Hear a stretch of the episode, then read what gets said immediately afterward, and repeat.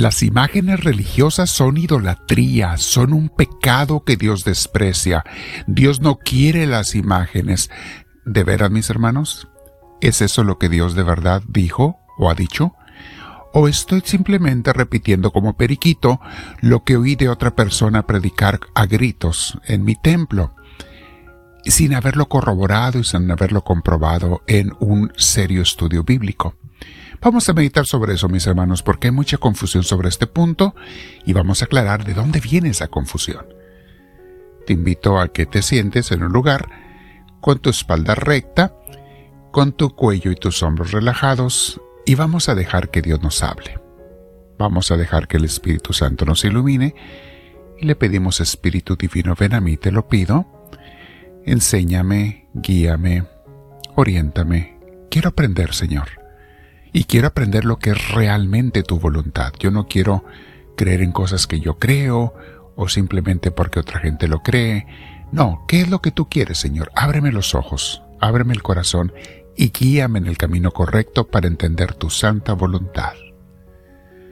Respiro profundo. Nos quedamos con la paz de Dios, mis hermanos. Llénate del Señor. Bien, vamos a meditar sobre este punto porque no deja de ser un punto álgido a veces entre hermanos de diferentes religiones y no debiera ser. Dios no quiere esas divisiones, esos pleitos, esas eh, incomprensiones y malos entendidos. Vamos a hablar. Le pusimos por título al día de hoy la reflexión, la clase, ¿las imágenes religiosas son buenas o son malas? A algunos hermanos les han enseñado, les han dado una enseñanza equivocada. Un día un predicador, manipulando consciente o inconscientemente, porque a veces no era culpa de él, simplemente repetía lo que otros le habían enseñado, manipulando una cita bíblica, les enseñó que a Dios le molestan y le disgustan las imágenes religiosas, y bueno, ellos se lo creyeron, pues si lo dice el predicador ha de ser cierto. Sí, pero ¿de dónde lo agarró él? De otro predicador que tiene la misma preparación que él, o sea, no asistieron a una universidad bíblica seria. La confusión, mis hermanos, tiene su origen en el siglo XVI. Bueno, ya había habido otros casos en el pasado, pero de la que estamos hablando hoy tiene sus orígenes en el siglo XVI, en los primeros hermanos protestantes que nacieron, y con mucho coraje y rabia algunos de ellos, contra la Iglesia Católica Romana. Y quiero decirles que en parte tenían razón, ¿eh? La Iglesia Católica Romana estaba muy, muy desviada en esos tiempos ha pasado por épocas de mucha crisis espiritual y luego por épocas de fortaleza espiritual, un sub y baja. Al fin y al cabo hay humanos en ella y como humanos nos equivocamos muchas veces. Lo importante es reconocer nuestros errores y volver al camino de Dios, al camino de la verdad. Así es que también los entiendo por qué nacieron con eso. En ese entonces, en el siglo XVI y en el siglo anterior, había eh, sacerdotes y a veces obispos y hasta el Papa que manipulaban el uso de las imágenes para conseguir dinero. Era una acción de lucrar. Eh, hacían que la gente fuera a templos y que diera tanto dinero, vendían las famosas indulgencias y, tenían que ver tal imagen o tocar tal eh, otra imagen y con eso recibían las indulgencias y el perdón, etc. Y la verdad era que era puro negocio. Era negocio, era hacer dinero. Esta acción de lucrar con lo sagrado estaba muy mal, mis hermanos. Pero eso no quiere decir que las imágenes en pinturas o en estatuas sean malas. No hay que confundir las cosas. Se estaba haciendo mal uso de ellas, no quiere decir que sean malas. La acción mala estaba en lo que hacían los hombres. Eh, las imágenes, mis hermanos, por todo el contrario, son fuente de inspiración. Para eso son hechas, para que nos inspiren a unirnos a Dios y que nos recuerden a Dios y a nuestra familia en el cielo, nuestros hermanos que son los santos, los que son modelo para nosotros de seguimiento de Cristo. El mero mero es Jesús y el Padre Celestial y el Espíritu Santo. Los santos son nuestra familia en el cielo, nuestros hermanos, que nos dan enseñanzas y ejemplo de cómo enamorarnos y seguir al Señor. Esos primeros hermanos que atacaron las imágenes malinterpretaron la Biblia, Quiero pensar que fue un malentendido que luego se utilizó como con mala intención. Y voy a explicarlo.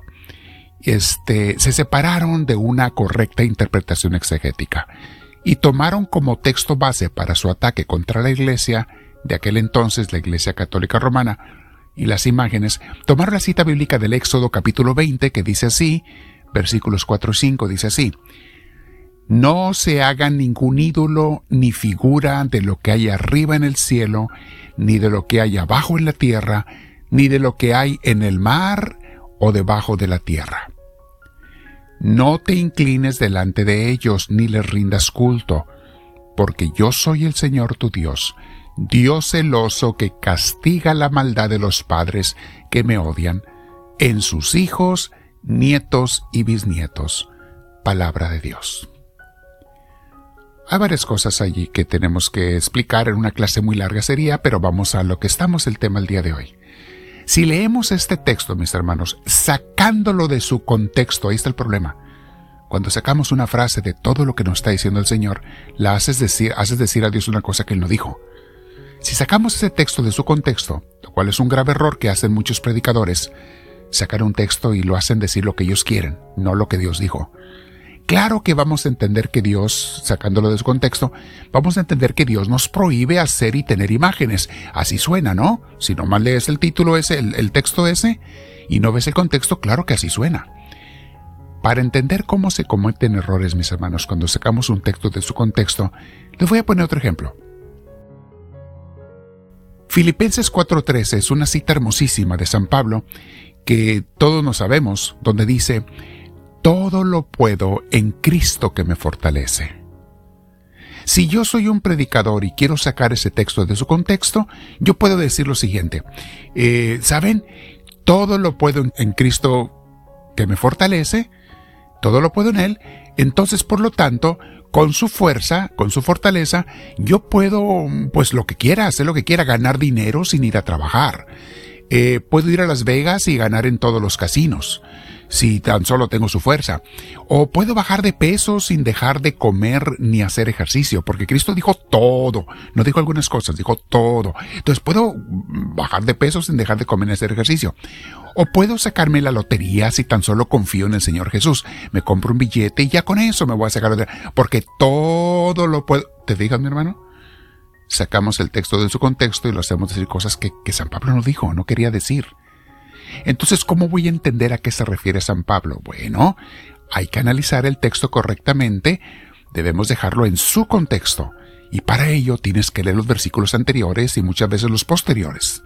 El versículo anterior a ese que acabamos de leer, que es Filipenses 4:12, dice así, Yo sé lo que es vivir en la pobreza y también lo que es vivir en la abundancia. He aprendido a hacer frente a cualquier situación, lo mismo a estar satisfecho que a tener hambre, a tener de sobra que a no tener nada. Y luego dice, todo lo puedo en Cristo que me fortalece. Pero te fijas, cuando lees todo el texto, sin sacarlo de su contexto, te das cuenta que en su contexto correcto, San Pablo no está hablando de perder kilos de peso, ni de ganar la lotería, ni de ganar Las Vegas.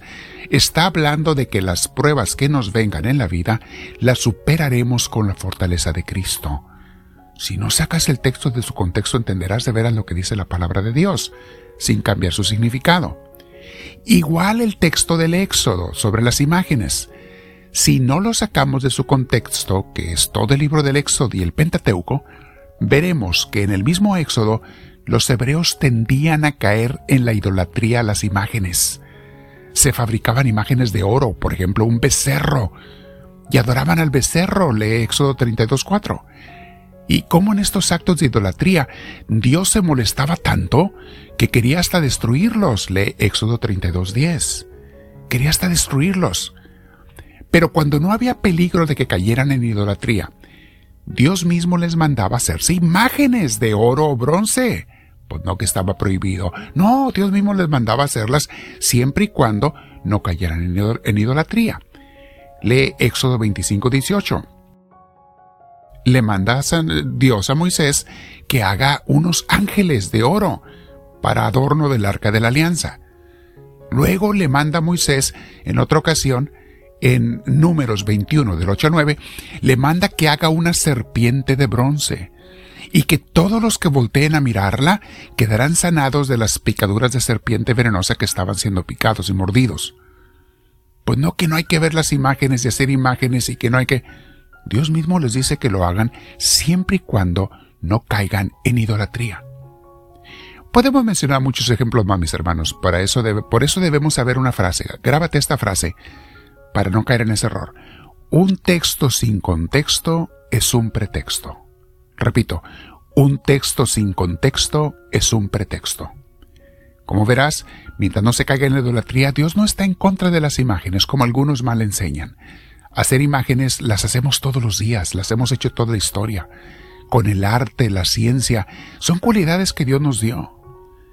El mundo entero está lleno de imágenes que hacemos todos los días, las fotografías que hay por todos lados, pinturas, estatuas, señalamientos de calles, este, la escritura. La, la escritura son puras imágenes, cada letra que tú lees es una imagen. Dios nos dio la capacidad de hacer las imágenes y se goza en que las tengamos para buen uso.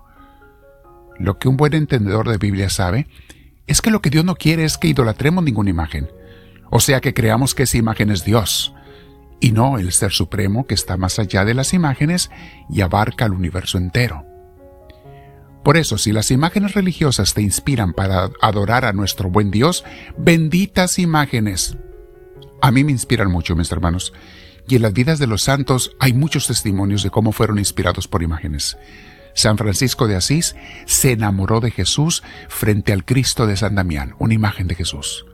Santa Teresa de Jesús dice que en, su capítulo 9 del libro de la vida, dice que pobres de aquellos que han despreciado las imágenes que tanto nos inspiran para pensar en Dios y acercarnos a Él, porque de hecho, su conversión y su santidad comenzó a través de una imagen del Cristo llagado y ensangrentado, una estatua que vio en el templo del convento. Conclusión. No inventemos, mi hermana, mi hermano, que Dios quiere cosas que no quiere o que desprecia cosas que no desprecia para usar eso como arma y atacar a los de mi religión enemiga. Para empezar, no debiera haber enemigos entre religiones. Es hasta una ofensa a Dios, a nuestro buen Dios, el mentir sobre lo que Él ha dicho y el no querer aceptar que a sus hijos nos dio la capacidad del arte para crear pinturas, estatuas, escritura y muchas clases de imágenes. La misma palabra de Dios, la Biblia, mis hermanos, son puras imágenes. Está escrita con letras impresas en papel y cada letra es una imagen. Bien, si no quieres eh, tener imágenes, no hay ningún problema. No más tampoco hay que criticar, echar mentiras de algo que, que decir que Dios dijo algo que no dijo. Mis hermanos, y hay que respetar a los que se usan o usamos las imágenes como inspiración para adorar al verdadero Dios. Pregúntale a Dios, platica con Él y dile, háblame Señor, que tu siervo te escucha.